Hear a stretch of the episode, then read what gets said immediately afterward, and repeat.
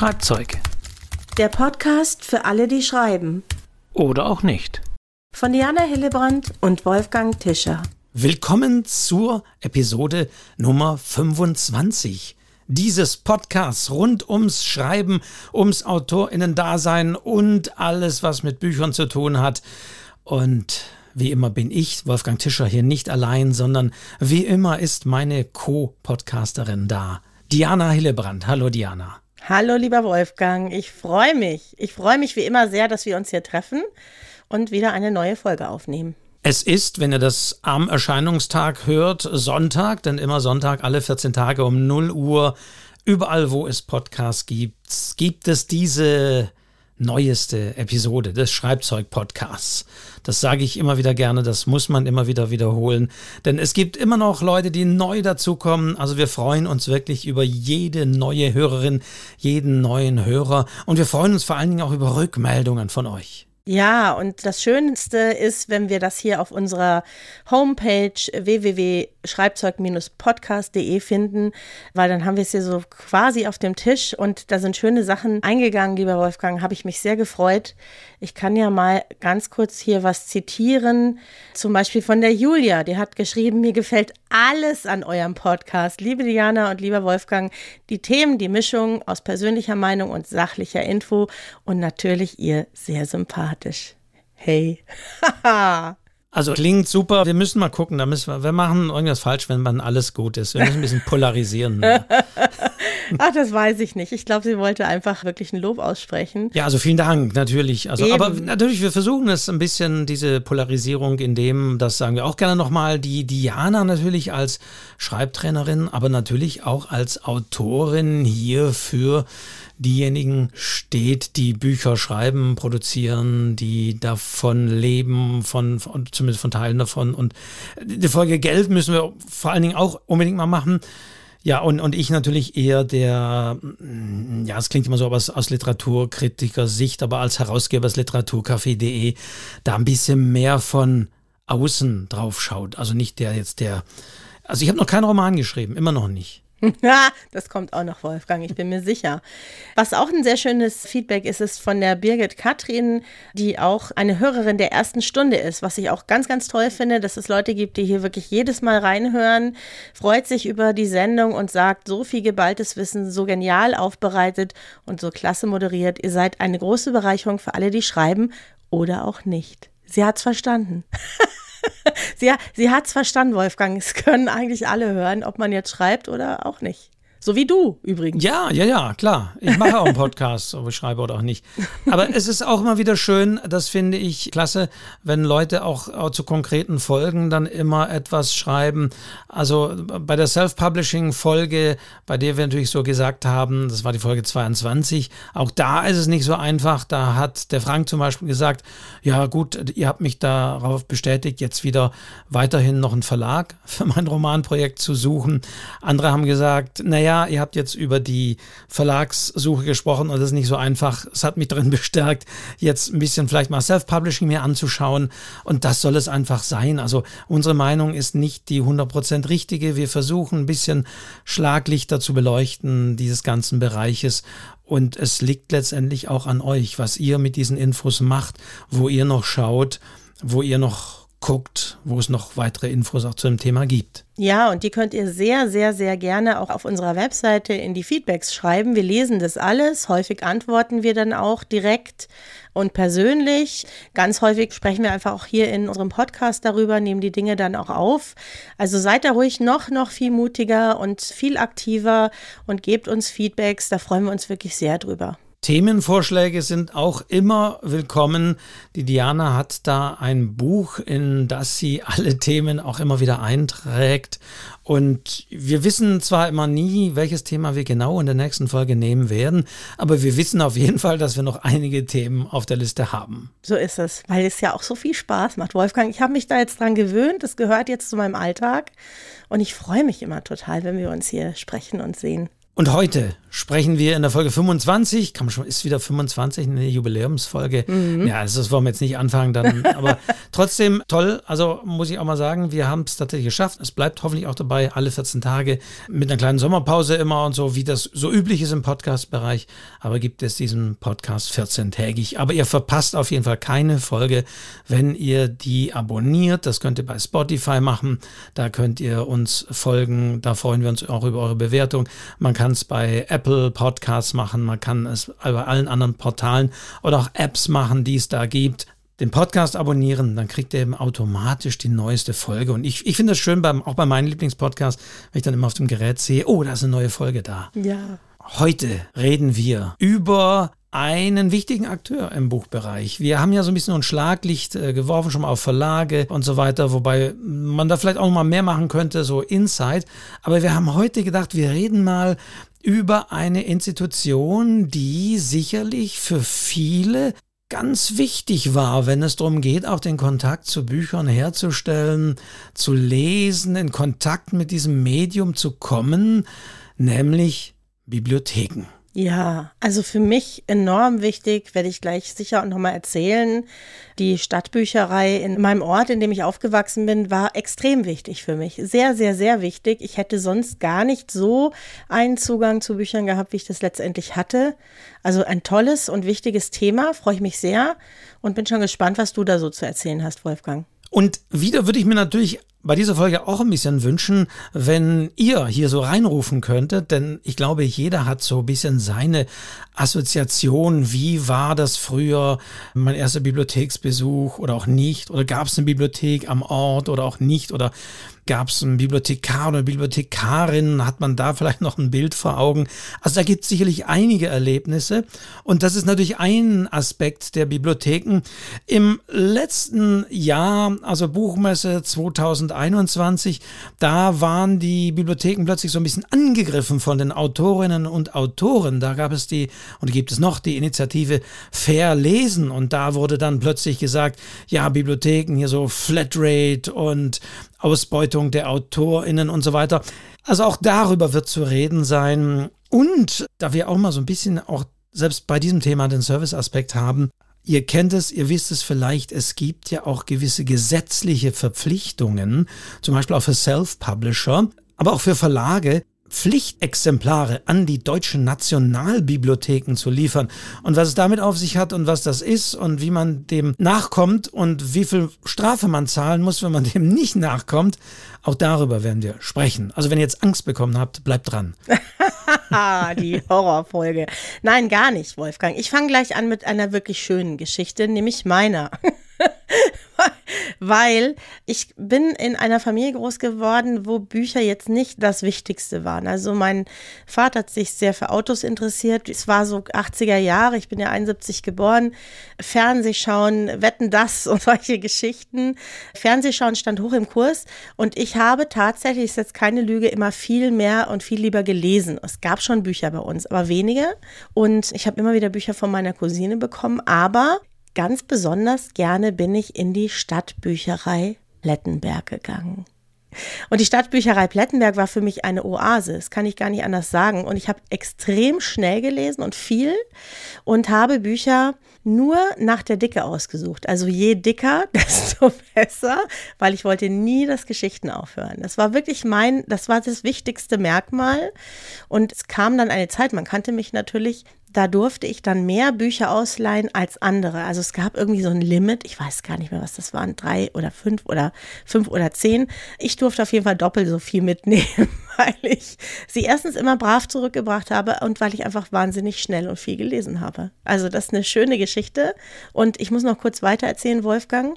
Sie gipfelte darin, dass ich viele, viele, viele Jahre später in dieser Stadt Bücherei Plettenberg mein eigenes Buch vorgelesen habe. Und das war wie, als würde sich der Kreis schließen. Das war für mich, weißt du, ich habe so viel von denen bekommen und ich konnte etwas zurückgeben. Und es war einer der schönsten Momente für mich, als Autorin in diese Stadtbücherei zu gehen, die inzwischen umgezogen war innerhalb des Ortes, aber immer noch da war zum Glück. Und dann habe ich da vorgelesen. Da sind wir jetzt bei diesem Thema Geben und Nehmen. Ja. Was bei Bibliotheken natürlich so ein wichtiger Aspekt ist. Mhm. Und bevor ich vielleicht noch von meinen Bibliothekserfahrungen erzähle, ist das aber der Punkt. Das müssen wir wie immer, wir müssen auch mal ein bisschen so das Grundsätzliche immer wieder einhaken, bin vielleicht ich dafür zuständig. Aber das ist natürlich Aufgabe der Bibliotheken. Also eine der Aufgaben. Es gibt natürlich mehrere mhm. und je nachdem, welche Bibliothek es ist. Aber es gilt natürlich, die kulturelle Aufgabe, dass das Medium Buch vor allen Dingen auch denen zugänglich zu machen, die sich nicht unbedingt Bücher kaufen können oder regelmäßig Bücher kaufen können. Und da ist natürlich und hat die Bibliothek eine wichtige und wesentliche Rolle. Vor allen Dingen, so wie du sagst, die Stadtbücherei. Also das ist ja nur das deutsche Wort für Bibliothek.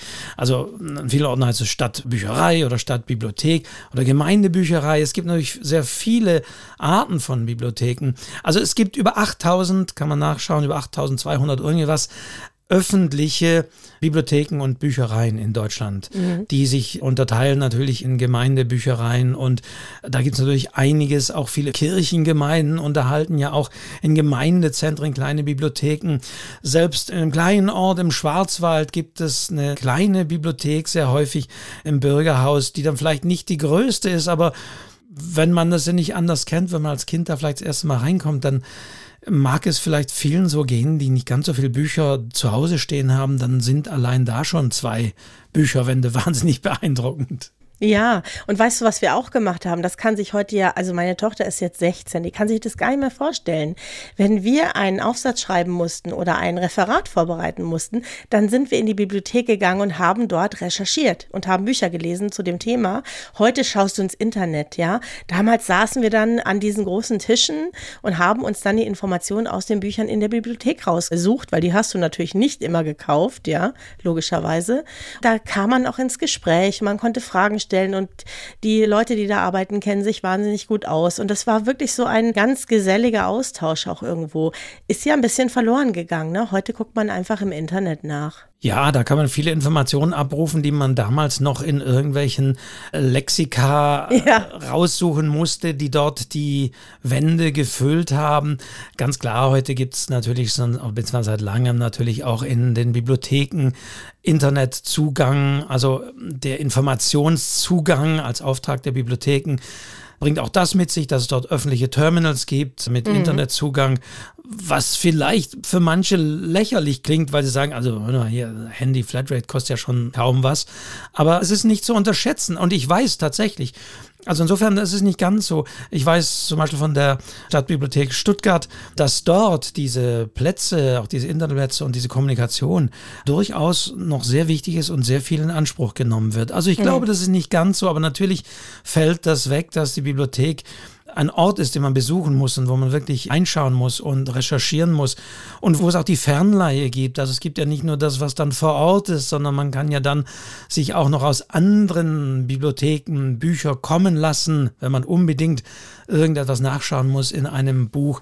Also auch diese Möglichkeiten gibt es natürlich. Wobei es natürlich auch Bibliotheken gibt, wo man Dinge findet, die man nicht im Internet findet. Also gerade wenn es um historische Sachen geht, um historische Schriften, um Briefe, um Originale, ja, gibt es hier in München einiges, wo man hingehen kann und wirklich ganz tief recherchieren kann. Das findet man natürlich so, das ist noch nicht alles eingelesen, auch noch nicht alles eingescannt. Das findet man dann tatsächlich teilweise immer noch nur in den Bibliotheken. Und es gibt ja auch diese Präsenzbibliothek, wo man wirklich hingehen muss und mhm. wo man das Buch auch nicht ausleihen kann und mitnehmen kann, mhm. sondern wirklich nur dort vor Ort anschauen und recherchieren kann.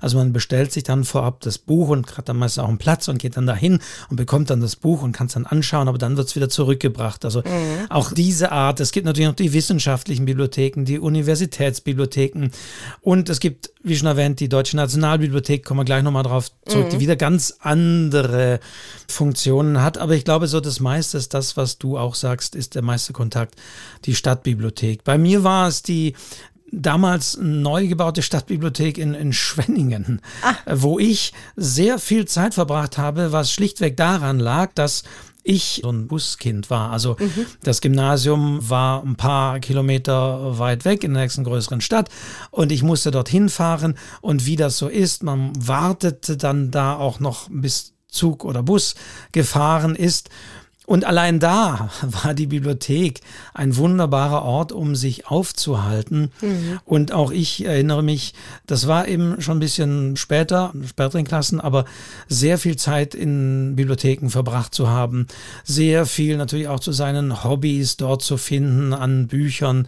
Klar, auch das noch vor Internetzeit, wo man vielleicht eine Information eben nicht so einfach irgendwo bekommen hat aber auch, und da hatte ich auch entsprechende Phasen, ich erinnere mich, dass man dann so gewisse Arten von Büchern durchgelesen hat. Also ich weiß nicht, ich habe damals, äh, nein, nicht solche, klingt nicht solche Bücher, nicht solche Bücher, nein, nicht solche Bücher, sondern, sondern Klassiker. Also ich hatte eine Klassikerphase. Also nicht so die rote, nein, nein, nicht was du denkst, Diana. Nein, also, äh, Klassiker durchlesen. Ich habe mir irgendwann vorgenommen, jetzt lese ich mal alle Klassiker, also wirklich so von Glöckner von, von Notre Dame und was von Thomas Mann oder auch, auch solche Sachen. Und das fand ich auch klasse, weil die waren alle da, teilweise auch in mehreren Ausgaben. Und die dann einfach zu lesen und durchzuarbeiten und die dann zu kennen, das war auch so ein Projekt. Ja, und auch nur reinzulesen. Ne? Also man hat ja manchmal gemerkt, das ist doch nicht so das, was man äh, so gerne lesen möchte. Das ist einem vielleicht doch zu anstrengend oder zu anspruchsvoll. Und dann konntest du es halt einfach wieder in die Bibliothek zurückbringen und dann war das Ganze erledigt. Ja, also da hat man doch auch so ein bisschen, glaube ich, seinen Lesestil herausgearbeitet. Ne? Da hast du dann gemerkt, was du gerne magst und hast vielleicht auch rein entdeckt und solche Sachen. So ging mir das auf jeden Fall es ist eine magische Welt gewesen. Also ich habe auch, ich mag auch, weißt du, wenn du da reingehst, dieser Geruch und diese Stimmung in Bibliotheken, ich liebe es. Es ist bis heute so geblieben, sind für mich immer noch sehr schöne Orte und hier in München gibt es ja viele Bibliotheken, ich glaube es sind 25, eigentlich fast in allen Stadtteilen und es ist schön, dass es die immer noch gibt und dass man sich immer noch Bücher ausleihen kann. Also auch das ist eben toll, dass in größeren Städten gibt es eben die Stadtteil, selbst in die Stadtteilbibliotheken, mhm. dass man nicht irgendwie so weite Wege zurücklegen muss, die vielleicht auch für manche Leute viel Geld kosten, dorthin zu fahren. Und man hat das nicht unbedingt. Und insofern sind auch die Stadtteilbibliotheken natürlich ein wichtiger Aspekt dieser Infrastruktur, möglichst nah die Möglichkeit zu haben, Bücher zu lesen. Und das ist ja auch eine wichtige Aufgabe. Und jetzt immer wieder beim Thema, was dir, Diana, immer wieder am Herzen legt, natürlich vor allen Dingen Kinder, junge Menschen natürlich ans Lesen heranzuführen. Da wird einiges gemacht. Und ich denke mal, Diana, dass du natürlich auch als auch Kinderbuchautorin sicherlich da auch schon viele Leseerfahrungen hast. Ja, ich werde ganz oft von Bibliotheken eingeladen. Häufig sind das auch Kooperationen mit den Schulen, äh, die dann so auch versuchen, Kinder an die Bibliothek heranzuführen. Also dann kommen die eben mit einer Lesung, die ganze Klasse kommt in die Bibliothek und dann ist die Autorin da und liest aus dem Buch vor und schon sitzen sie da und lernen eben das ganze Leben in einer Bibliothek auch kennen. Das sind wahnsinnig engagierte Menschen. Also ich habe nichts anderes erlebt und manchmal sind es auch tolle Orte. Also ich war zum Beispiel mal in einer Stadtbücherei in Mühldorf, ist gar nicht so weit weg von München, und die hatten das in einem alten Kornkasten, weißt du, in so einem Getreidehaus aus dem, weiß ich nicht, 14., 15. Jahrhundert und oben im Dachstuhl. Das war so ein wahnsinnig schöner Ort zum Lesen. Ich glaube, es war die schönste Bibliothek, in der ich so gelesen habe. Ansonsten kenne ich ja vieles. Ich kenne auch Bibliotheken in Schulen, in Krankenhäusern, Bibliotheken in Privat. Also es gibt ja so viele Arten und auch kleine Bibliotheken, die Leute mit ganz viel Liebe aufmachen. Es gibt ja ganz viele verschiedene Größen auch. Ne? Und ich war wirklich schon viel unterwegs. Ich mache ja eigentlich ganz viele Lesungen, wenn nicht gerade Corona ist und mag das auch sehr. Also da wird eben auch viel gemacht. Also das ist eben die Leseförderung ganz klar. Und bei allem Gejammer und sonst wie die Kinder lesen nicht mehr und gucken nur aufs Handy und so weiter und so weiter. Ich denke, es ist wirklich nach wie vor ganz wichtig, Kinder ans Lesen heranzuführen. Und wenn es vielleicht schon die Eltern nicht tun, dann sind es solche Exkursionen, die man dann macht und man da hingeht. Und trotz alledem, denke ich, ist das wichtig und ist das natürlich eine initiale und wichtige Sache auch für Autorinnen und Autoren. Das muss man einfach mal festhalten, denn äh, man kann natürlich vieles sagen, aber das Allerwichtigste ist, dass die Leute lesen, dass sie mit diesem Mediumbuch vertraut sind. Selbst wenn es Untersuchungen gibt, die feststellen, dass man die Konzentration nachlässt und man liest nicht mehr so lang und liest auf Smartphone und, und, und. Aber trotzdem, man darf nichts unversucht lassen und gerade Kinder an das Lesen heranzuführen, an dieses Mediumbuch, auch an dieses sich im Gehirn das selbst imaginieren, was da passiert, wenn man irgendwie von den Bilderbüchern raus ist. Wirklich, was sind das für Welten? Also das ist ja ganz klar, da gibt es ja auch Untersuchungen, eine ganz andere Art, auch wie dann die Synapsen im Gehirn verlinkt wären, wenn man einfach eine Handlung, ein Geschehen als Text übermittelt bekommt und sich das selbst ausmalen, vorstellen muss. Also das sind einfach wichtige Dinge und da spielen Bibliotheken natürlich eine wichtige Rolle. Ich meine, ganz klar, wenn die Kinder, wenn die Eltern sehr viel in Buchhandlungen gehen und die Kinder da mitkommen, dann sind es natürlich auch die Buchhandlungen. Aber die Bibliotheken spielen da vor allen Dingen, weil sie natürlich auch öffentliche Gelder haben, auch einiges machen an Veranstaltungen.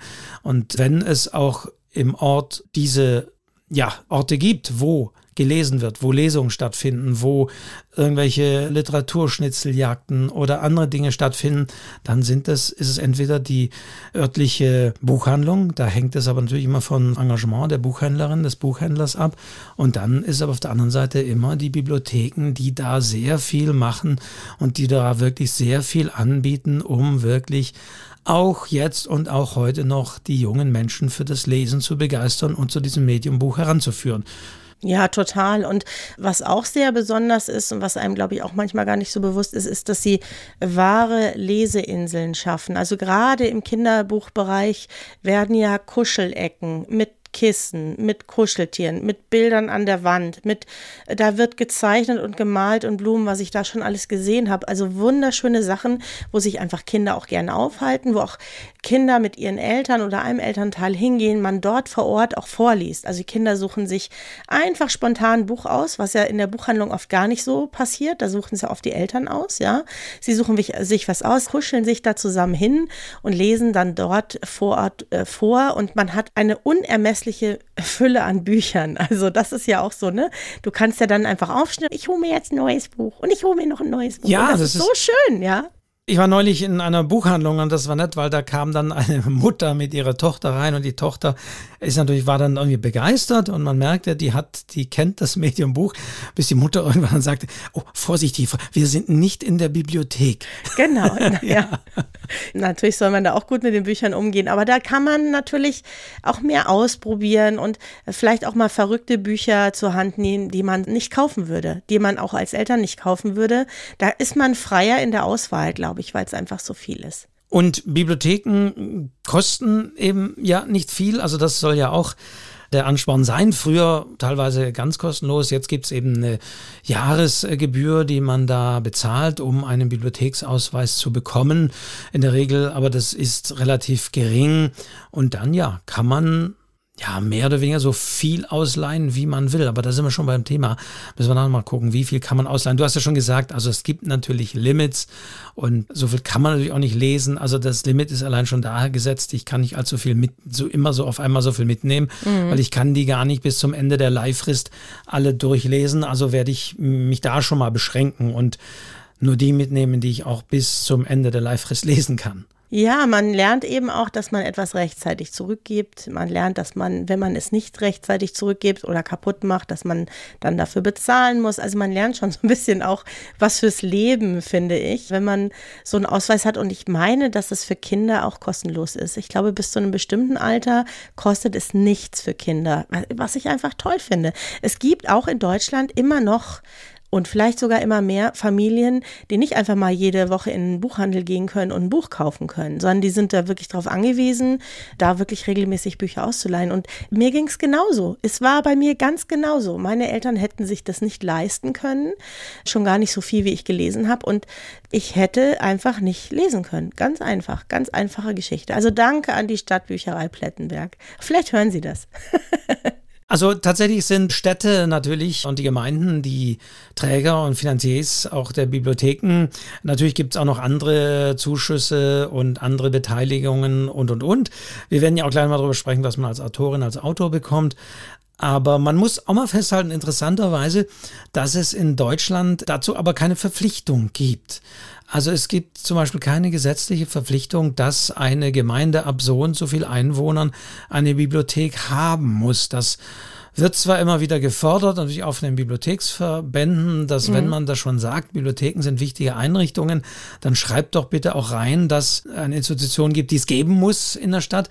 Aber das ist so, zumindest in der Form noch nicht gesetzlich verankert, dass da so eine Art Pflicht besteht, eine Bibliothek anzubieten. Mhm. Interessanterweise. Schade eigentlich, ne? Schade eigentlich. Also wie gesagt, in München sind 25 und dann gibt es, das wollte ich auch noch sagen, es gibt auch noch so Bücherbusse. Ich weiß nicht, ob du das auch kennst. Ja. Also in den Stadtteilen, wo es keine Bibliothek gibt, da fahren diese Bücherbusse an bestimmte Punkte zu bestimmten Zeiten. Und dann kann man in diesen Bus einsteigen und sich Bücher ausleihen. Das gibt es schon seit 1951 in München. Und das gab es vorher als, das nannte sich städtische Wanderbücherei in der Tram. Ja, und da ist die Tram durch die Stadt gefahren. Und dann siehst du auf alten Filmen, Schwarz-Weiß-Filmen, siehst du so die Menschen alle noch mit Hüten, wie sie dann in diese Tram einsteigen, um sich Bücher auszuleihen oder eben auch zurückzugeben, ja. Also es ist schon toll. Also es ist einfach toll, dass es schon so eine lange Tradition hat. Also das war das Medium, was einem dadurch wirklich auch nahe kam. Auch wenn mhm. Bücher schwer sind mhm. und auch wenn Bücher Platz brauchen, war es doch interessant, dass man da findig war und gesagt hat, ja, wir fahren dann mit Bücherbussen durch die Gegend mhm. in Gemeinden und dann gibt es halt gewisse Stunden, wo man weiß, da steht der Bücherbus an der und der Ecke und da kann ich hin und dann kann ich natürlich mir vielleicht auch ein Buch bestellen, wenn das vielleicht nicht im Bus ist oder so. Und beim nächsten Mal ist es dann mit dabei. Mhm. Und das, ich glaube, ich muss immer noch mal feststellen, das ist immer wieder der Kern. Das sage ich auch mal, wenn, wenn manche Autorinnen jetzt kommen vielleicht zum Thema, was kriege ich denn nun als Autor zurück? Aber ich glaube, das ist wirklich das Allerwichtigste und das ich will nicht sagen, das Dumme dran ist, aber das nicht quantifizierbare ist eben, welchen Einfluss hat das? Weil ich glaube, wenn die Leute nicht lesen, wenn sie nicht mit dem Medium Buch vertraut sind, wenn sie das nicht gewohnt sind, wenn sie nicht gewohnt sind, abends noch ewig vor dem Einschlafen heimlich zu lesen, das ist, oder solche Sachen dran zu bleiben an einem längeren Text, dann werden sie später auch schwierig vermittelt bekommen. Und wenn das nicht passiert, dann bricht letztendlich all das weg, von dem Autorinnen und Autoren natürlich leben, Leserinnen und Leser. Es gibt Untersuchungen, wie gesagt, manchmal steht auch Untersuchungen zu, gegen Untersuchung, aber es gibt eben auch Untersuchungen, die schlichtweg auch zeigen, dass es nicht so ist, dass Leute, die in die Bibliothek gehen, jetzt keine Bücher mehr kaufen, sondern dass eben Leute, die in Bibliotheken gehen, auch überdurchschnittlich viel verglichen mit anderen Bücher kaufen und Geld für Bücher ausgeben. Ja, und das, was du sagst, knüpft eigentlich an eine sehr tolle Geschichte an, und zwar an die Geschichte der Internationalen Jugendbibliothek, die hier in München äh, Blutenburg ist. Ich habe da mal auf die Webseite geschaut und zitiere mal kurz, was die auch selber zur Entstehung sagen, weil das wirklich sehr interessant ist. Eine ganz tolle Jugendbibliothek. Die Internationale Jugendbibliothek wurde am 14. September 1949 in einer Villa der Münchner Innenstadt als erste Bibliothek für internationale Kinder- und Jugendliteratur der Welt eröffnet. Gründerin war Jella Leppmann, die jüdische Kinderbuchautorin und Journalistin war 1945 im Auftrag der amerikanischen Besatzungsmacht als Beraterin für die kulturellen und erzieherischen Belange der Frauen und Kinder in der amerikanischen Besatzungszone aus dem englischen Exil zurückgekehrt. Sie machte es sich zur Aufgabe, sich um die durch den Krieg traumatisierten und durch die nationalsozialistische Erziehung von Kindern und Jugendlichen zu kümmern. Und Zitat von ihr, lassen Sie uns bei den Kindern anfangen, um diese gänzlich verwirrte Welt Welt langsam ins Lot zu bringen. Die Kinder werden den Erwachsenen den Weg zeigen. Und das ist wirklich eine ganz wichtige Stelle. Es ist ein ganz tolles Haus, unglaublich beeindruckend. Was ist in einem Schloss? Schloss Blutenburg, ja, muss man unbedingt mal hin.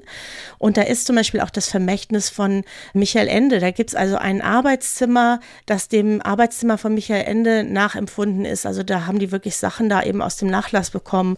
Oder es gibt einen James Krüss Turm, ja, wo man James Krüss die Geschichten eben nachempfinden kann.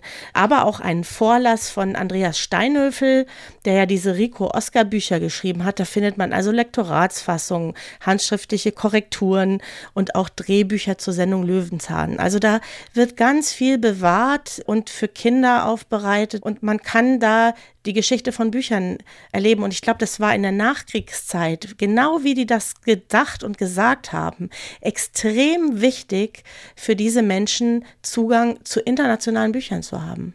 Und so hat das angefangen, also wirklich so direkt nach dem Krieg. Die Eltern werden den Kindern folgen, fand ich jetzt einen ja, schönen Satz. Ich habe Gänsehaut bekommen, weil da ist so viel Wahres dran, weißt du? Da, das war einfach eine richtig gute Idee, die die Jella Leppmann da hatte, dass man sagt, wir fangen mit den Büchern und mit den Kindern und Brauen an und alles andere kommt dann aus sich heraus. Das fand ich wirklich beeindruckend, ganz toll. Ja. Und noch was anderes, was du gerade gesagt hast, ist natürlich auch noch ein Aspekt. Vielleicht mag tatsächlich auch die Bibliothek der erste Ort sein, wo Kinder, aber vielleicht auch manche Erwachsene natürlich das erste Mal auch in Kontakt mit denen kommen, die die Bücher geschrieben haben. Also mhm. Autorenlesungen. Mhm. Und Autoren, das ist, das ist ja auch ein, mhm. ein Aspekt. Man trifft da tatsächlich die Leute, die die Bücher geschrieben haben, die kommen da und, und erzählen und die kann man fragen.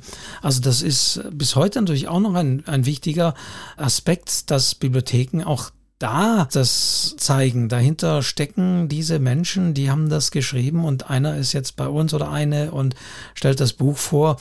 Also auch das mag der Ort sein, wo man zum ersten Mal auf diese merkwürdigen Wesen, die sich Autorinnen und Autoren trifft, nennen ist, trifft. Ja. das stimmt. Da hast du vollkommen recht und da passieren ja lustige Sachen. Ne? Also ich habe zum Beispiel mal äh, vorgelesen, eine ganze Lesung und erzählt und gemacht und plötzlich sagt ein Junge, ach, Hast du das Buch etwa selber geschrieben?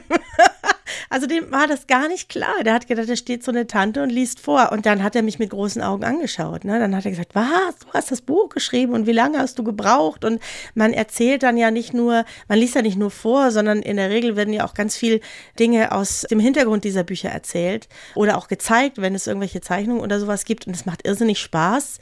Und tatsächlich registrieren dann Kinder häufig erst, aha, stimmt, das hat ja jemand wirklich geschrieben. Ganz viel hat er dafür geschrieben. Und das ist ein toller Moment, kann man gar nicht anders sagen. Also deswegen, es ist einfach das Initial und eine, eine sehr wichtige Einrichtung, wirklich. Aber Jetzt kommen wir doch nochmal auf die Frage, Diana, zu sprechen. Und ich kann ja auch sozusagen dich fragen. Nun stehen ja da ganz viele Bücher und die kann man umsonst, also in Anführungszeichen, dann ausleihen oder als Erwachsener dann eben für einen geringen Jahresbetrag. Und da stellt sich jetzt natürlich die Frage, die Bücher wurden natürlich geschrieben und ohne Autorinnen und Autoren gäbe es keine Bibliotheken, sagen wir mal so. Mhm. Aber was kriegen dann jetzt die Autorinnen und Autoren? Weißt du das genau, was von deinen Büchern, wenn die in den Bibliotheken stehen, und ich nehme an, das wird natürlich der Fall sein, was du da bekommst? Das ist sehr intransparent. Ich bekomme was, ja, und das ist sozusagen die Bibliothekstantieme, die dann ausgeschüttet werden, auch an die Autoren, Autorinnen. Ich weiß, dafür werden, ich weiß nicht, so und so viele Bibliotheken ausgewählt, die stellvertretend für alle du sagtest, 8000 Bibliotheken in Deutschland stehen. Und dann wird geschaut, in welcher Menge das jeweilige Buch eben ausgeliehen worden ist. Und dann gibt es eben dafür Geld. Jetzt, wenn man Pech hat und ich habe regionale Bücher geschrieben und jetzt ist blöderweise vielleicht gerade keine bayerische Bibliothek dabei gewesen, dann kann das sehr wenig sein, es kann mal ein bisschen mehr sein. Also das ist etwas, da kann man nicht hinter die Kulissen gucken. Und was ich ganz, ganz bedenklich, aber auch sehr typisch für Deutschland finde, sehen wir auch gerade, was Corona angeht, die sind nicht miteinander vernetzt. Also es gibt nicht irgendwie einen, einen Ort, an dem das alles gesammelt wird, sondern jeder mixt da seinen eigenen Brei. Und deswegen können wir das überhaupt nicht nachvollziehen, wie diese Zahlen zustande kommen. Kann eigentlich keiner so richtig. Man weiß, das ist immer wie Nee, es ist nicht wie Lotto, weil es ja viel zu wenig ist für Lotto, ja. Aber du weißt es nicht. Man weiß es einfach nicht, ja. Sicher werden irgendwelche Spiegel-Bestseller-Autoren da doch eine ganze Menge bekommen, aber andere eben auch vielleicht gar nichts, ja. Das muss man einfach so sagen. Also das ist nicht sehr viel, wirklich nicht sehr viel. Und das ist natürlich ein berechtigter Kritikpunkt, den man auch anbringen muss, dass so bisschen intransparent ist. Es gibt diese Tantiemen, es gibt da ein Volumen, was auch ausgeschüttet wird. Es spielen ja auch noch äh, so eine Rolle, dass man auch bis heute natürlich, äh, dass da auch Kopierer stehen und auch kopieren kann. Und auch für diese Kopierer zum Beispiel dann wiederum auch noch über die VG Wort auch nochmal Einnahmen zustande kommen, indirekt durch die Exemplare, die in den Bibliotheken sind. Es gibt natürlich Berechnungen und man spricht da tatsächlich von einigen wenigen Cent, also im niedrigen Centbereich. Ja, Drei ja. oder vier Cent pro Ausleihe, die letztendlich dann übrig bleiben. Ja, ja, das ist überhaupt nicht nennenswert. Wirklich, es ist nicht nennenswert. Und ich finde wirklich am schwierigsten die Tatsache, dass die einfach irgendwelche Bibliotheken aussuchen, die Exemplare stehen für alle. Und da kannst du halt Glück, Glück oder Pech haben. Ich finde schon lange, das gehört vernetzt, ja, damit man wirkliche Zahlen auch hat und das wirklich einordnen kann. Aber das haben sie im Gesundheitswesen nicht hingekriegt. Das haben sie in den Schulen nicht hingekriegt. Und das kriegen sie in den Bibliotheken halt auch nicht hin. Weißt du? Das ist leider so bei uns in Deutschland. Und es ist so gesehen auch wirklich wenig, was dabei rumkommt. Man muss natürlich auch sehen, was jetzt gedruckte Bücher angeht, bei E-Books kommen wir gleich noch dazu. Aber es ist natürlich so, eine Bibliothek hat einen Etat und die Bibliothek kauft dann Bücher ein. Die Bibliothek lässt sich teilweise auch beraten. Es gibt auch Einrichtungen und Institutionen von den Bibliotheken, die das übernehmen, die auch Buchempfehlungen aussprechen, welche Bücher die einkaufen könnten. Das machen die aber in der Regel auch tatsächlich über den Buchhandel, sodass die ganz normal die Bücher kaufen, wobei interessanterweise der Buchhandel den Bibliotheken da auch nochmal 10% Rabatt geben muss. Also der Buchhandel bei gedruckten Exemplaren verdient etwas mit, aber auch da wiederum eingeschränkt, weil er diesen Rabatt in der Regel geben muss an Bibliotheken. Normalerweise Buchpreisbindung und so weiter ist das natürlich nicht zulässig, aber bei Bibliotheken ist dieser Sonderstatus. Und da können die einkaufen und können dann auch natürlich von den Bestsellertiteln ein paar Exemplare mehr sich in den Bestand stellen und bei anderen wiederum weniger. Also das ist letztendlich den Bibliotheken insofern freigestellt, aber die kaufen die Bücher eben auch auf dem freien Markt ein. Ja, und dann, wie du sagst, wird das irgendwie ermittelt und das ist ein bisschen intransparent und das ist natürlich ein klarer Kritikpunkt. Wobei, ja, es ist nicht das Einzige, was so bei den Abrechnungen immer intransparent ist. Beim Verlag muss ich mich auch auf gewisse Dinge verlassen. Und Verlage verdienen natürlich auch noch mit. Also von diesen paar Cent, die es da gibt, gehen wiederum auch nochmal Cent irgendwas an, an die Verlage. Also das ist auch nochmal ein Anteil, der da abgeführt wird. Es bleibt wenig übrig und das führt natürlich bei vielen Autorinnen und Autoren dann zu dem Punkt, wo sie sagen, boah, also hier, die können da umsonst unsere Bücher ausleihen und es geschieht auf unserem Rücken. Wir bekommen ganz wenig dafür. Ja, das ist ja sowieso so, da kann man den Leuten gar keinen Vorwurf machen. Viele denken ja tatsächlich, dass man als Autorin, als Autor in so einem Buch wahnsinnig viel verdient. Das müssen wir unbedingt mal als Thema machen. Das wissen die wenigsten. Das ist gerade, wenn du über einen Verlag veröffentlichst, da hängen ja so viele andere dran. Da bleibt am Ende, Ende Gelände bleibt nicht viel übrig, ja. Da müssen wir mal drüber sprechen. Wir müssen mal über Geld sprechen. Irgendwann, da machen wir mal eine eigene Folge drüber, weil das ist ein großes Thema. Wir nehmen halt, was wir kriegen und manchmal ist es halt sehr wenig. Aber ich glaube, und das ist halt der, diese Betrachtung, würde man das auf diese rein rechnerischen 3, irgendwas Cent oder 4, lass es 4 sein, mhm. berechnen, würde man natürlich sagen, die Bibliotheken beuten uns Autorinnen und Autoren aus.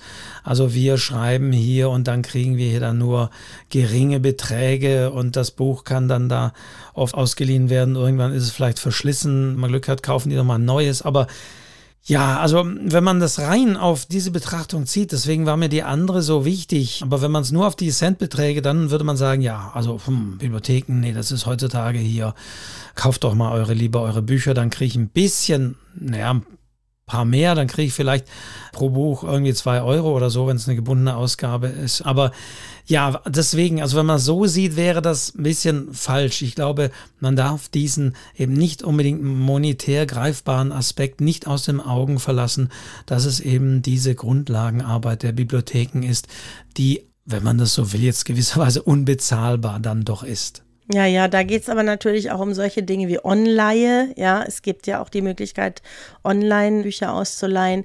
Dann gibt's Problematik mit der Weitergabe. Ich glaube, online werden, ich weiß gar nicht, ob die überhaupt bezahlt werden. Ich bin mir nicht sicher. Ja, also das ist alles so ja, also das ist so intransparent und teilweise auch, natürlich teilweise auch ungerecht, ja. Es gibt auch viele Leute, jeder hat ein Recht auf Bücher, auf Bildung, auf Wissen und da bin ich voll dabei, ja. Da bin ich voll dabei. Ich bin ja selber eben ein Kind der Stadtbücherei gewesen, aber Man darf natürlich nicht vergessen, dass ganz viele Schriftsteller, auch hier bei uns in Deutschland, die allermeisten wenig verdienen, teilweise am Existenzminimum. Man hat das jetzt in Corona-Zeiten gesehen. Die haben so wenig Einkünfte bis gar keine mehr gehabt. Wir dürfen nicht nur von diesen Spitzenautoren ausgehen, diesen Bestseller-Autoren, sondern die allermeisten kämpfen da richtig, ja. Und das darf man nicht vergessen und dass man dann teilweise ein bisschen wütend wird, wenn man dann mal rausrechnet, was am Ende für die Autoren übrig bleibt, verstehe ich das auch ein bisschen. Und gerade bei der Online gab es im letzten Jahr ja Aufregungen. Da gab es einen offenen Brief. Offene Briefe haben wir jetzt gerade sowieso so, ein, so einen Ruf. Aber am Wochenende vor der Buchmesse, die die letztes Jahr, also wir reden von 2021, ja wieder stattgefunden hat in Frankfurt, gab es eben einen Brief, an dem sich viele, auch namhafte Autorinnen und Autoren haben da unterzeichnet und haben da geschrieben, dass es da kein Zwang geben darf, dass Bibliotheken auf jeden Fall die neuesten E-Books gleich bekommen müssen. Das ist sehr diffizil und das würde jetzt hier wahrscheinlich zu weit führen. Aber ein großes mhm. Problem natürlich ist, dass die digitalen Bücher nicht den gedruckten gleichgestellt sind. Mhm. Das ist zwar immer mehr und mehr gekommen in vielen Aspekten. Also die Preisbindung beispielsweise galt jahrelang nicht für E-Books erstaunlicherweise. Jetzt gilt sie das seit einigen Jahren Jahren. Auch was den Mehrwertsteuersatz angeht, war es ja absurderweise einige Jahre so, dass E-Books einen vollen Steuersatz hatten und Bücher den halben, wo eigentlich da kein großer Unterschied war. Mhm. Auch das ist jetzt seit einigen Jahren gleichgestellt. Beide haben einen ermäßigten Steuersatz. Aber was das Ausleihen von digitalen Büchern angeht, ist das eben auch noch anders geregelt in den Bibliotheken. Muss ich mir jetzt nicht ausbreiten, aber es ist tatsächlich so, die Bibliotheken müssen natürlich mit der Zeit gehen und die Leute haben teilweise E-Reader. Wir wissen, der E-Book-Anteil ist jetzt im Schnitt hängt natürlich von dem Genre ab, aber im Schnitt immer noch bei 6, 7 Prozent und mehr nicht. Also über alle Bücher gesehen, der E-Book-Anteil am Umsatz. Und dennoch sagen die Bibliotheken natürlich auch, wir möchten aber auch digitale Bücher anbieten. Und deswegen gibt es seit einigen Jahren die sogenannte On-Leihe. Mhm. Das heißt, mit geeigneten Geräten und ich sage immer wieder, das sind keine Amazon-Geräte. Wer ein Kindle hat, kann das nicht nutzen, Edge Badge, sondern es geht nur mit E-Book-Geräten wie dem Tolino beispielsweise. Also wer die Tolino-Geräte hat, der kann sich auch da bei der örtlichen Bücherei, Bibliothek anmelden und sagen, ich möchte auch digital E-Books ausleihen auf meinen E-Reader. Wir wissen, da gibt es eben technische Möglichkeiten. DRM, digitales Rechtemanagement, ist da so das Stichwort. Also platt gesagt Kopierschutz. Und das ermöglicht auch ein digitales Ausleihen und Zurückgeben von Buchexemplaren. Da versucht man das so ein bisschen abzubilden, wie bei normalen Büchern. Also das muss man auch mal wieder sagen, das wird dann teilweise so dargestellt, dass das ist wieder ein bisschen verwerflich, als wäre das so eine Flatrate, als könnte ich mir jetzt hier alles auf meinen E-Reader holen, sondern auch da versucht man das abzubilden. Man hat nur einen gewissen Bestand und man gibt, es gibt teilweise, man muss ein halbes Jahr oder ein Jahr teilweise auf Bestseller warten, bevor ich die überhaupt digital ausleihen kann, weil man versucht das abzubilden, genauso wie bei gedruckten Büchern. Es kann nicht jeder beliebig viel ausleihen. Erst wenn es zurückgegeben ist, darf die nächste das wieder wieder ausleihen und so weiter. Also einerseits versucht man da diese Analogie zu schaffen, aber auf der anderen Seite ist es bei E-Books nicht so, wie ich es gerade beschrieben habe, dass die Bibliotheken die im örtlichen Buchhandel kaufen, das könnte man ja auch irgendwie abbilden, sondern da wird das dann über irgendwelche Gesellschaften und Dienstleister gemacht. Und die wiederum verhandeln direkt mit den Verlagen. Mhm. Und die Verlage vergeben dann die Lizenzen zu ganz anderen Bedingungen und ganz anderen Konditionen. Und ohne das jetzt im Detail auszuführen, aber ich glaube, das ist dann wirklich auch ein Knackpunkt, weil da ebenso vor allen Dingen die Autorinnen und Autoren sagen, nee, also wenn ich ein neues Buch geschrieben habe, dann wollen das möglichst viele lesen. Und ist nun mal so, wie du sagst, man muss ja auch von irgendwas leben und man verdient nun mal mehr durch ein verkauftes Buch in der Buchhandlung und man kann es dadurch nicht verdenken, dass man natürlich sagt, gerade neue Bestseller, die neu auf dem Markt sind, diejenigen, die denn unbedingt jetzt lesen wollen, dann sollen die doch Geld ausgeben und sollen auch die, die Buchhandlung unterstützen und sollen die das Exemplar kaufen. Und es soll kein Zwang entstehen, dass und darauf läuft es teilweise hinauf. Es soll kein Zwang entstehen, dass die Bibliotheken hier in dem sie nicht verpflichtet sind, sondern dass die ein Anrecht haben, auch die neuesten E-Books sofort gleich da im Programm zu haben, weil da entgeht uns Umsatz, auch wenn das wiederum manchmal ein bisschen überhöht dargestellt war. Wie gesagt, wir reden nicht von einer Flatrate. Also die Online ist kein Netflix für Bücher. Das ist nochmal ganz was anderes. Aber ich glaube, das ist ein Problem. Ich habe dieses, diese Fair-Lesen-Initiative, die damals war, also auch ich habe das unterstützt. Man kann es nachlesen, man konnte das auch signieren. Ich finde auch, das darf natürlich nicht passieren. Aber auf der anderen Seite brauchen wir einfach da ein anderes Modell. Die Lizenzierung, die Online, das ist seltsam, dass da nach wie vor das digitale Buch von der Handhabung, von der Lizenzierung anders gehandhabt wird als das gedruckte Exemplar. Ja, da stoßen einfach verschiedene Interessen aufeinander und da wird man wohl auch noch eine Weile damit beschäftigt sein, da irgendwelche Lösungen zu finden. Und da hat jeder seine, ne, aus Autorinnen, Autorensicht hast du natürlich ein Interesse daran, dass du da irgendwie auch, was heißt Interesse? Wir sind ja darauf angewiesen, da auch unser Geld damit zu verdienen. Das darf man nicht vergessen, ja. Noch viel schlimmer sind ja dann Leute, lass mich das an der Stelle mal sagen, die auf irgendwelchen Plattformen da einfach die Bücher online stellen und sagen, ja, ich habe das gerade hier, kann kann ich dir schicken. Das mag ja nett gemeint sein, aber man vergisst einfach, dass am Ende da ein Autor oder eine Autorin sitzt, die wirklich auf dieses Geld angewiesen ist. Es ist einfach weiß ich nicht, das ist unanständig, ja, das macht man einfach nicht. Aber das nur am Rande, wir werden irgendwann mal über Geld reden. Aber wir müssen auf jeden Fall natürlich die legalen Angebote unterstützen und auch wenn es da ein paar Cent sind, sind es da zumindest ein paar Cent. Aber natürlich wie immer und vielleicht kann auch sagen, wie immer, vielleicht bei offenen Briefen ist es da auch so. Ich habe mich über beides geärgert.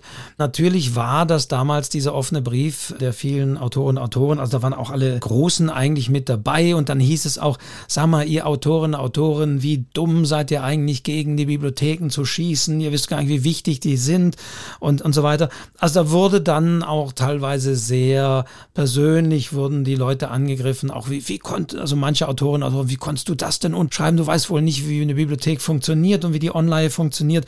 Aber wie das immer so ist bei diesen offenen Briefen, da muss natürlich ein bisschen übertrieben werden. Da muss natürlich von einer Flatrate oder Convenience Gesellschaft und da muss ein bisschen übertrieben werden werden, da muss ein bisschen klingelt werden, aber man wird sich sicherlich in der Gegend irgendwo dazwischen hoffentlich treffen. Also beides hat mich dann immer ein bisschen geärgert, wenn, also man muss das natürlich machen, aber es hat mich geärgert, wenn dann das so dargestellt wird. Also auch, ich hatte einen Artikel gelesen, nenne jetzt keinen Namen, wo es darum geht, so, dass da hieß wirklich so, ja, die Bibliotheken, ich zitiere das nicht, aber da heißt es dann eingehend und das fand ich dann doch schon sehr, wie sagen, polemisch. Bibliotheken stehen ein wenig wie Teddybären für das Gute in der Welt. Also da wird dann ein Feindbild aufgebaut für Autorinnen und Autoren. Das halte ich genauso für ungerechtfertigt. Mm. Die Wahrheit liegt ein bisschen in der Mitte, glaube ich, Wolfgang. Weißt du? Die Wahrheit liegt ein bisschen in der Mitte und dann muss man eben einen Weg finden, da sind die ja auch dran, äh, dass das alles vielleicht einigermaßen fair abläuft. Also wir müssen, glaube ich, diese ganze Lizenzierung, dieses Lizenzmodell über diese äh, ja, Einrichtungen, die da für die Bibliotheken da auch agieren, die wiederum auch ihre Interessen haben. Ich glaube, das müsste man alles ein bisschen mal aufräumen. Denn logischerweise, die Bibliotheken können natürlich einen aktuellen Spiegel-Bestseller kaufen. Also da mhm. gibt es ja dieses Fenster, man spricht ja von Windowing, sozusagen nicht. Also bislang ist es eben so, dass Verlage von aktuellen Bestsellern nicht unbedingt den Bibliotheken die Lizenzen geben. Ja, Wolfgang, eins müssen wir noch sagen, und zwar müssen wir noch wirklich was zur Deutschen Nationalbibliothek sagen, weil ich das ganz wichtig finde, weil das auch viele nicht wissen. Du hattest es ja schon mal erwähnt, dass da alle Bücher hin müssen. Ja, das ist ich glaube, das ist ein Gesetz, ne? Ja. Gesetzlich festgeschrieben, dass dort ein Exemplar eben sozusagen vorliegen muss. Bei mir mal, dass die Verlage, Self-Publisher müssen es selber machen. Ja, genau. Wie du sagst, es ist tatsächlich, mhm. das, das muss man wissen, es ist eine gesetzliche mhm. Regelung. Mhm. Also sowohl auf, und das muss man auch noch festhalten, sowohl auf Bundesebene als auch auf Landesebene. Mhm. Und das soll dazu dienen, dass die Deutsche Nationalbibliothek die ist auch in Ost und West sozusagen unterteilt. Also je nach Bundesland muss man gucken, welche Niederlassung ist da zuständig. Da gibt es die Niederlassung in Leipzig und da gibt es die in Frankfurt. Die haben dort ihren Sitz, wieder bei den Buchmessen auch, ja, die mhm. beiden Städte. Und deren Aufgabe ist es, als Deutsche Nationalbibliothek das zu sammeln und zu archivieren, was in Deutschland alles veröffentlicht und publiziert wird. Mhm. Für eine namhafte Öffentlichkeit. Also wenn ich jetzt hier zehn familiäre Fotokopien von irgendwie von meinem kleinen Manuskript mache, dann zählt das da nicht runter oder so eine Vereinsschrift auch nicht unbedingt. Aber wenn ich das in einer gewissen Größe mache, also wenn ich bei einem Verlag veröffentliche, natürlich, oder selbst wenn ich ein, das als E-Book über die großen Plattformen mache, dann ist das natürlich auch eine Öffentlichkeit. Und dann ist man verpflichtet, zunächst mal als Verlag tatsächlich diesen Nationalbibliotheken und den Landesbibliotheken der Bundesländer kostenfrei muss auch wieder sagen, kostenfrei Exemplare abzuliefern, die dann dort archiviert werden, damit man irgendwann mal sehen kann, oh, die Diana Hillebrand, hat die hat das und das veröffentlicht und der und so weiter. Also das ist sozusagen auch wieder diese kulturelle Aufgabe hier. Das sind Bibliotheken, also Nationalbibliotheken, da kann man jetzt dann nicht sich die Bücher dann ausleihen dort, sondern da ist es wirklich eine Bestandsbibliothek und die archivieren das in teilweise gigantischen ober- und unterirdischen Lagern. Das ist ja unglaublich, was das ja auch für eine Menge ist. Und da ist es eben schon so, also kann man auch nachschauen, wir können den Link, am besten den Link zur Wikipedia, mhm. denn da steht zum Beispiel ganz genau, wo man wie viele Exemplare hinschicken kann. Zum Beispiel muss man an die bayerischen und die in Baden-Württemberg an die Landesbibliotheken zwei Pflichtexemplare mhm, hinschicken mhm. und in den anderen Bundesländern nur ein Exemplar. Tja, also Bayern. Das, ja, ja, die sagen dann nochmal, es wird nochmal unterteilt und so weiter. In, also das kann man da ganz genau nachschauen, wie viel mhm. wohin man abliefern muss. Also das macht normalerweise die Verlage, aber, und jetzt kommt das große Aber, Self-Publisher müssen das unter Umständen selbst machen. Ja. Und da muss man dran denken. Also einige Dienstleister wie BOD oder so, die übernehmen das zum Beispiel auch. Mhm. Da steht das mit drin, dass die liefern eben die Exemplare auch ab an mhm. diese mhm. Bibliotheken. Da muss mhm. man sich da nicht drum kümmern. Das ist auch ein wichtiger Serviceaspekt dieser Dienstleister. Mhm. Aber wenn das nicht der Fall ist, dann muss man das selbst machen. Dann packt man die in einen Umschlag und schickt die. Schickt die dahin. Muss man, wie gesagt, gucken. Ich glaube, die neuen Bundesländer, also oder die östlich-östlichen Bundesländer und, glaube ich, Nordrhein-Westfalen und so weiter, da ist Leipzig für zuständig, die anderen schicken es nach Frankfurt. Also kann man nachschauen, wo man das hinschicken muss. Und was diese Deutsche Nationalbibliothek dann auch macht, das wissen auch viele nicht. Auch dort kann man übrigens Titelschutzanfragen, klar, die haben ja alles, Titelschutzanfragen, Rechercheanfragen hinschicken für relativ wenig Geld, ja. Die sind auch verpflichtet, für Recherchen zur Verfügung zu stellen. Und da die ja alles haben, kann man das da wunderbar machen. Ja? Kann man zum Teil auch über die Websites. Über, über die, die Websites machen. kann man ja. online ja. machen, ja, genau. Und vor einigen Jahren ist es natürlich erweitert worden, da sind wir wieder beim Thema E-Book, dass das nicht nur für gedruckte Exemplare gilt, sondern auch für elektronische Exemplare. Das mhm. heißt, auch wenn ich ein E-Book veröffentliche oder nur ein E-Book veröffentliche, und das mache ich immer automatisch, wenn ich es bei Amazon oder auch über die Tolino-Allianz angeschlossenen Buchhandlungen mache, ja, dann ist es eine gewisse Öffentlichkeit und dann bin ich auch verpflichtet, das abzuliefern, aber da sind wir schon wieder bei den Besonderheiten auch. In der Regel ist es das sogenannte EPUB-Format, was die mhm. Bibliotheken archivieren können. Und wenn jemand zum Beispiel nur bei Amazon veröffentlicht, dann hat Amazon ja ein ganz eigenes Format. Und dieses Format ist nochmal ausgenommen, weil das archivieren die nicht. Deswegen sind Leute, die nur via Amazon veröffentlichen, davon ausgenommen. Mhm. Deswegen ist Amazon auch da außer Pflicht und muss da nichts weiter liefern. Mhm. Aber umgekehrt kann ich das freiwillig machen ich kann also, selbst wenn ich bei Amazon veröffentliche, ein EPUB von meinem Buch machen und digital an die Nationalbibliothek wiederum einreichen. Mhm. Also das kann ich durchaus machen, auch auf freiwilliger Basis, aber ich bin durchaus verpflichtet, auch von digitalen Büchern ein Exemplar, da ist natürlich, okay, es ist ein digitales Exemplar, an die Nationalbibliothek zu liefern. Ja, und übrigens auch Zeitschriftenbeiträge, also alles wird da gesammelt. Wenn man, ich habe mal spaßeshalber geschaut, was da bei mir so auftaucht, das ist schon eine Riesenliste, ja, von Dingen, die ich veröffentlicht habe, die dort eben auch gesammelt werden.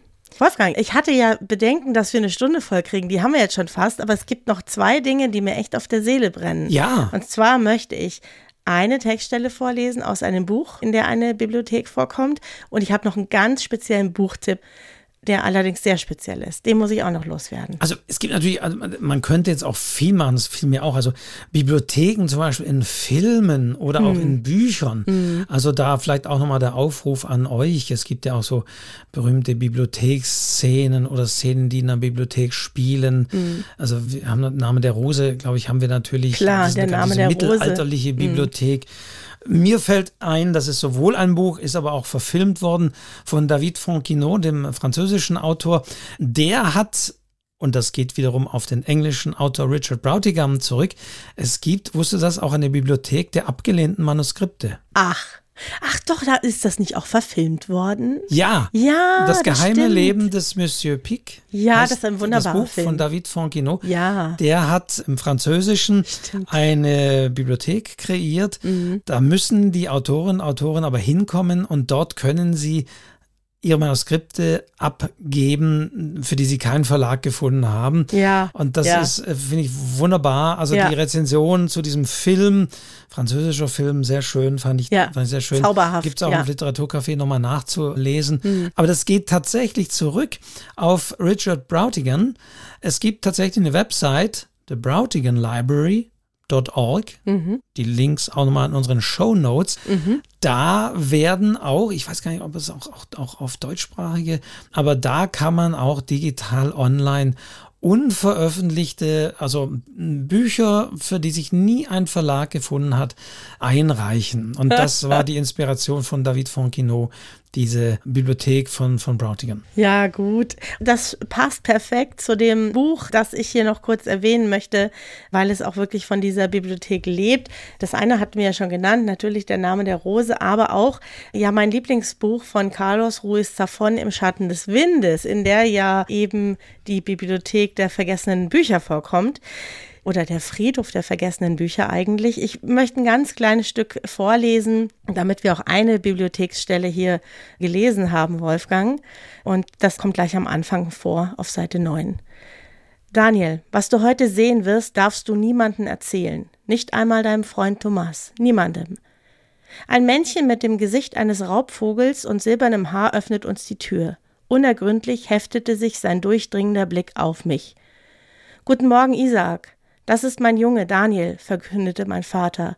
Er wird bald elf und irgendwann übernimmt er das Geschäft. Er ist alt genug, um diesen Ort kennenzulernen. Mit einem leichten Nicken bat uns Isaak herein.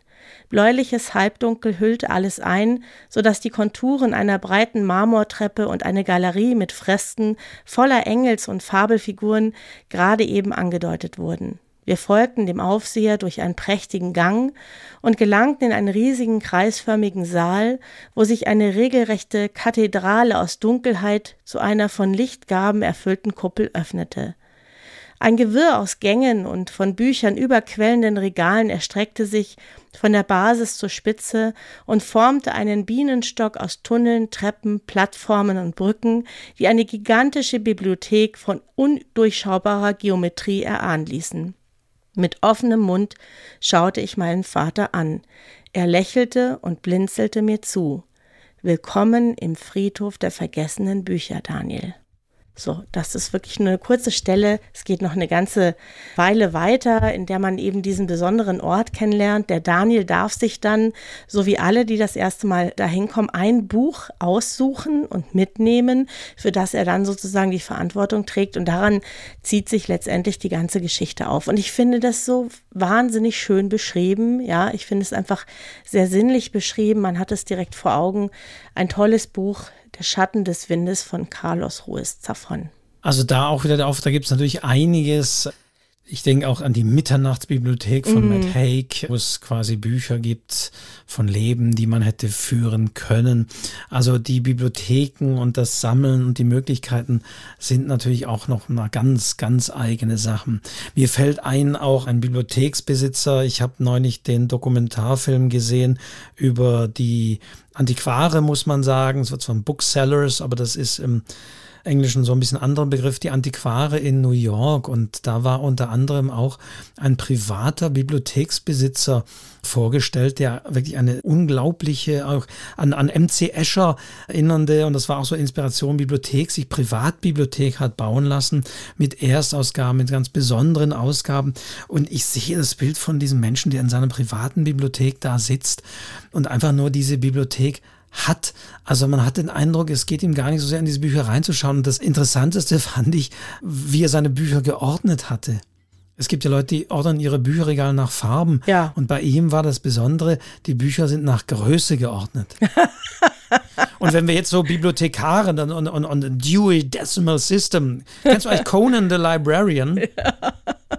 Conan nein, muss, nein. also ein schöner Film, verlinken wir ja. mal in den Show Notes, ja. wo so Arnold Schwarzenegger so Dewey Decimal System, das Finden von Büchern, man allein schon das Bild, dass man was man nie tun sollte, wenn du so ein Buch aus einer Bibliothek, aus einem Regal nimmst und du stellst es an eine andere Stelle, dann wird es theoretisch nie wieder gefunden. Ja, stimmt. Also eine Bibliothek hat natürlich auch so wahnsinnige Aspekte zu archivieren, zu katalogisieren, dass eben dieses Dewey-Dezimalsystem, was auf diesen Herrn zurückgeht, der Baum an Logiken und was ist wo eingeordnet, wenn ich ein Buch in die Hand bekomme.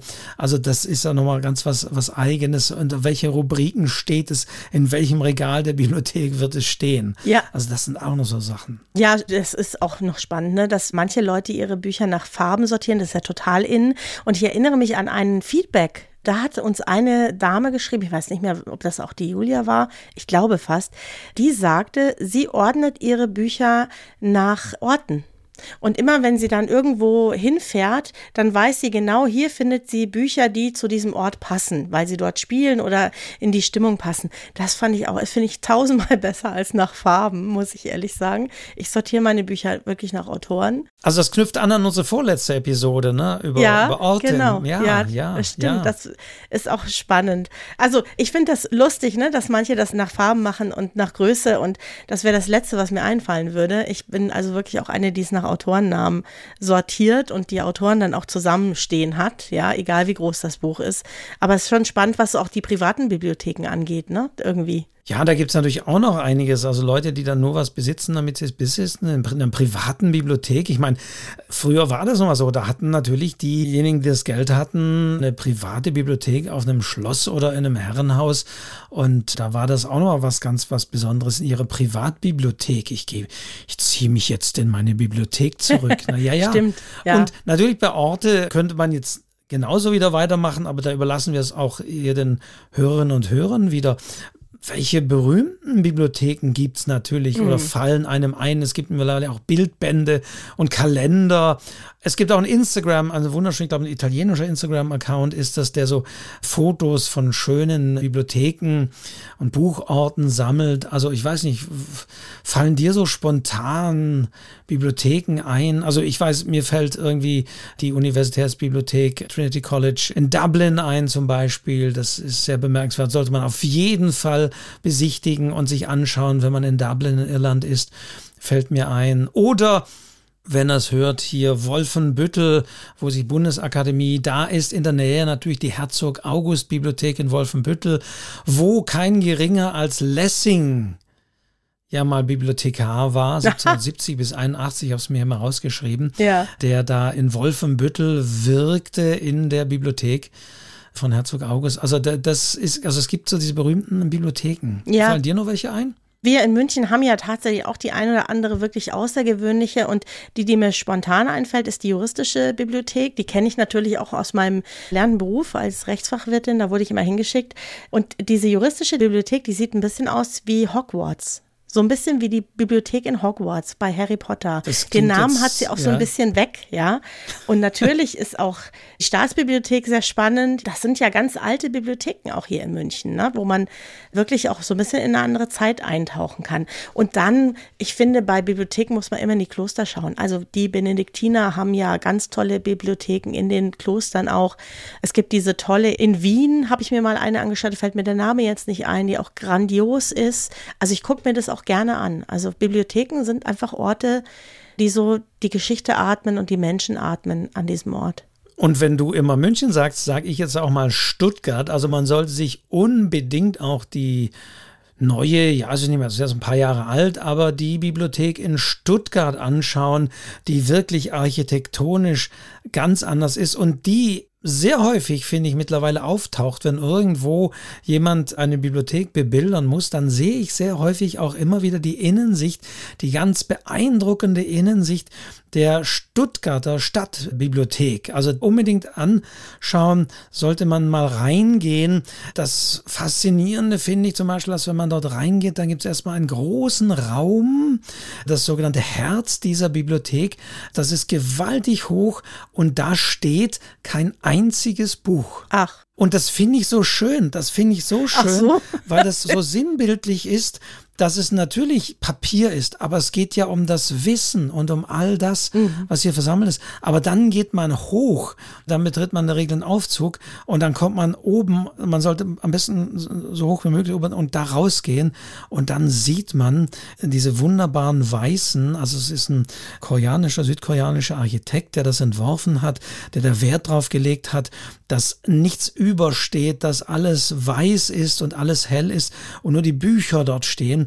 Also das ist sehr beeindruckend. Deswegen mein Tipp auf jeden Fall auch in die Stuttgarter Stadtbibliothek zu gehen, die relativ neu ist und die auch sehr in der Diskussion war, muss man auch sagen, eine neue Bibliothek zu bauen. Ich meine, wir reden von diesem großen Bekannten, du sagst Benediktiner Kloster. Mhm. mhm. Boah, da haben wir so eine Vorstellung, das sind so mhm. schöne Bibliotheken.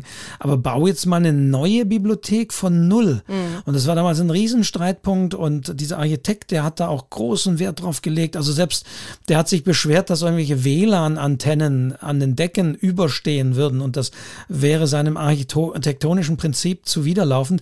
Aber jetzt ist das tatsächlich einer der architektonischen Highlights in Stuttgart und deswegen auch da nochmal. Ah, da komme ich mal vorbei. Wolfgang. Ja. Da treffen wir uns mal. Ja, und dann gibt es hier noch das, was auch relativ neu ist, ist ja dieses HP8 Gasteig, wo auch die Stadtbibliothek drin ist. Die sind neu hergezogen, auch nach modernsten Vorstellungen eigentlich, zusammen auch mit einem Konzertsaal, also wirklich toll. Und da ist mir was Schönes passiert. Dass mir was ganz Schönes passiert. Ich war das erste Mal da, um mir das anzuschauen. Und wir laufen, ich, ich und der Jürgen, mein Mann, wir laufen da so durch diesen Gang. Und plötzlich stößt er mich so an und schubst mich, denke mir, was will er? und dann kommt die Bibliothekarin mit ihrem Wagerl, ja, und was liegt oben drauf? Zwei Bücher von mir. Und das war, ich bin da schier ausgegangen, die arme Frau, verstehst du? Ich bin total ausgerastet, meine Bücher. Und dann sagt sie, ja, ja, die leihen wir manchmal aus, die werden schon entliehen, da ist schon jemand auf der Warteliste. Weißt du, das war irgendwie so, ich weiß nicht. Ein Zeichen. Fast schon übersinnlich, es war ein Zeichen. Ja. Ich bin am richtigen Ort. Meine Bücher laufen an mir vorüber, fand ich wunderbar. Du, aber jetzt, ich muss diesen Buchtipp noch loswerden. Wohlwissend, das gibt es nicht mehr, es gibt es nur antiquarisch zu einem horrenden Preis, nämlich nämlich, ich habe heute geschaut, 147 Euro. Oh. Das war damals auch schon teuer, aber nicht so teuer. Und das ist bei Kiemäuer und Witsch damals erschienen und das heißt Das Schiff des Theseus. Und das Besondere an diesem Hammerbuch ist, dass es aussieht wie aus einer Bibliothek. Ja, also du musst dir vorstellen, einen Einband, der so ein bisschen vergriffen aussieht, da klebt auch hinten dieser typische Bibliotheksaufkleber drauf für die Einordnung, ja, steht eine Nummer, ja.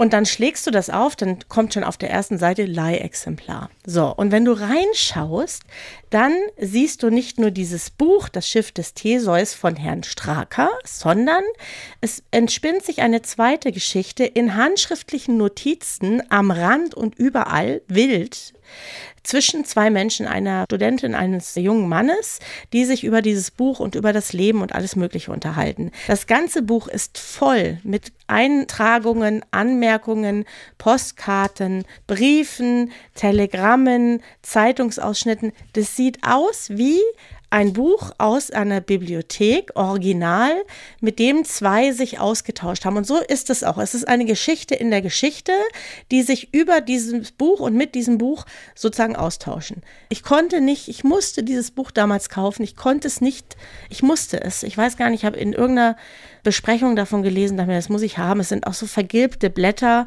Und es sieht, ich muss dir das zeigen, wenn wir uns mal sehen. Ich kenne es. Irre. Ich hatte Kennst es damals in den Händen.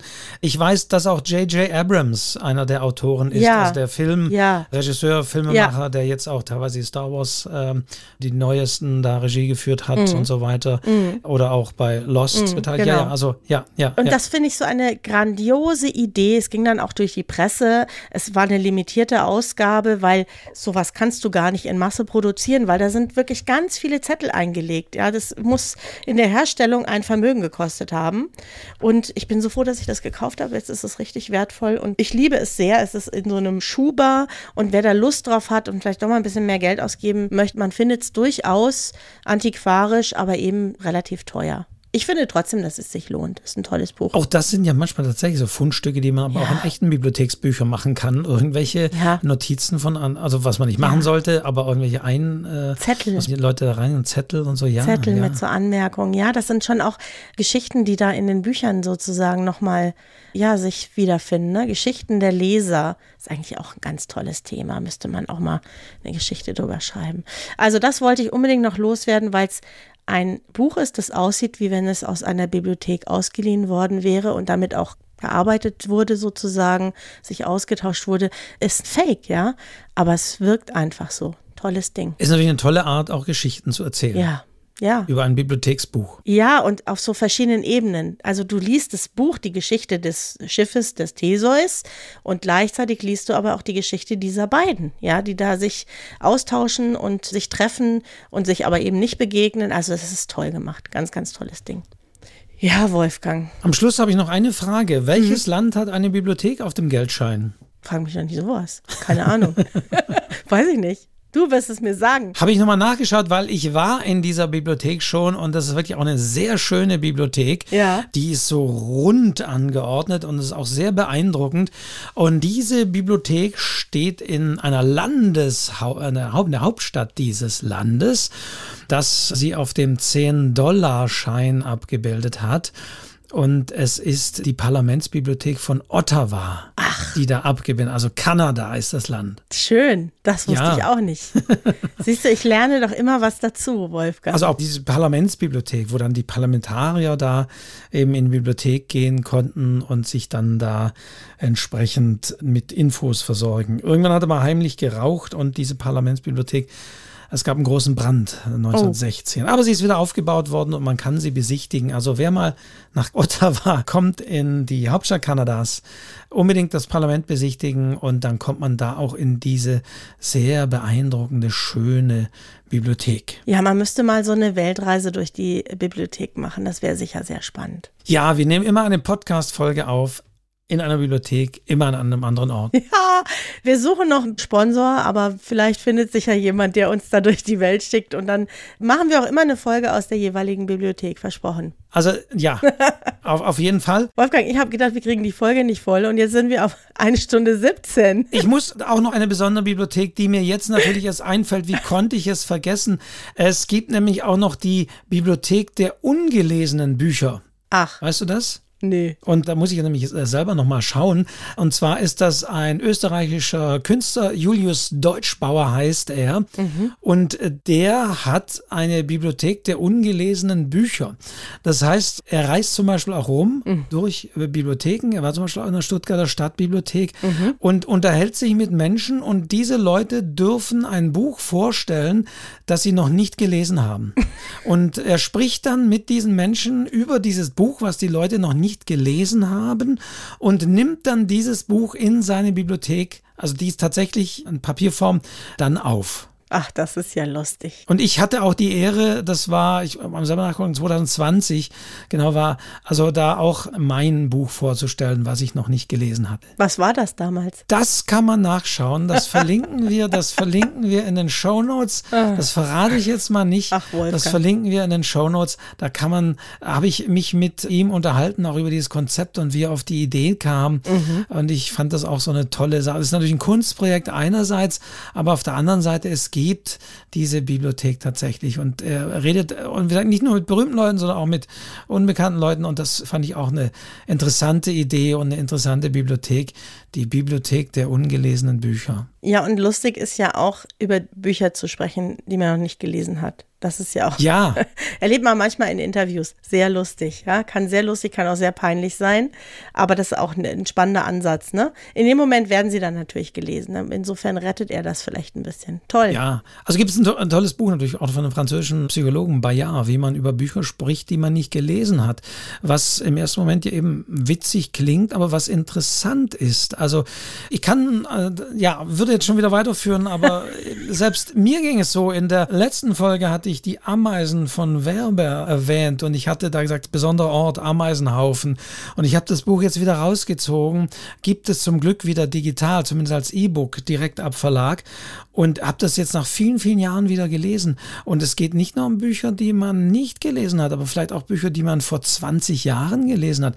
Was weißt du denn noch von dem Buch? Und man ist manchmal erstaunt, ja, nach total. so langer Zeit ein Buch wieder zu lesen. Ja, ganz spannend. Ja, so, ja, aber wir kommen weg, wir kommen wir schon kommen in weg. die nächsten Folgen. Wolfgang, eine Stunde 20, das kann doch jetzt nicht sein, dass ich dachte, wir kriegen es nicht voll und jetzt haben wir hier so, so viel Zeit mit den Bibliotheken verbracht. Das ist ja wunderbar. Müssen wir nämlich mal sagen, Diana. Ich hoffe, ich darf das sagen, als wir gesagt haben, wir machen Bibliotheken. Da hast du gesagt, oh, Bibliotheken, hm, was, was kann man denn da eine Stunde alles erzählen wir nur Anekdoten und Geschichten? Aber ich habe schon gesagt, es gibt genügend Dinge und du siehst, ja. wir sind schon lang, lange über Zeit. Deswegen sagen wir an dieser Stelle für heute genug. Machen wir mal Schluss. Für heute haben wir genug geredet. Wir haben viele Ansätze, viele Themen. Wir freuen uns aber auch über eure Vorschläge weiterhin. Wie am Anfang gesagt, nochmal, schickt uns eure Kommentare, Ideen. Am besten über die Website schreibzeug-podcast.de. Abonniert diesen Podcast, dann bekommt ihr automatisch die neue Folge und schenkt uns bei Spotify Spotify eine Bewertung, ein Herzchen, ein Sternchen, was es da alles gibt. Auch da freuen wir uns über eure Bewertung, denn dann helft ihr auch anderen, diesen Podcast zu finden. Und nicht zuletzt kann man uns seit einiger Zeit auch, wenn man möchte, via PayPal eine Spende zukommen lassen. Auch dazu findet sich der Link in den Show Notes. Ja, ich freue mich, Wolfgang. Es war eine besondere Folge mit viel persönlichen Eindrücken. Das macht ganz viel Spaß und ich freue mich aufs nächste Mal. Und geht mal wieder in die Bibliothek. Ja, gibt's ja genug. Diana, vielen, vielen Dank. Ich danke dir und wir sagen wie immer, ciao. Ciao.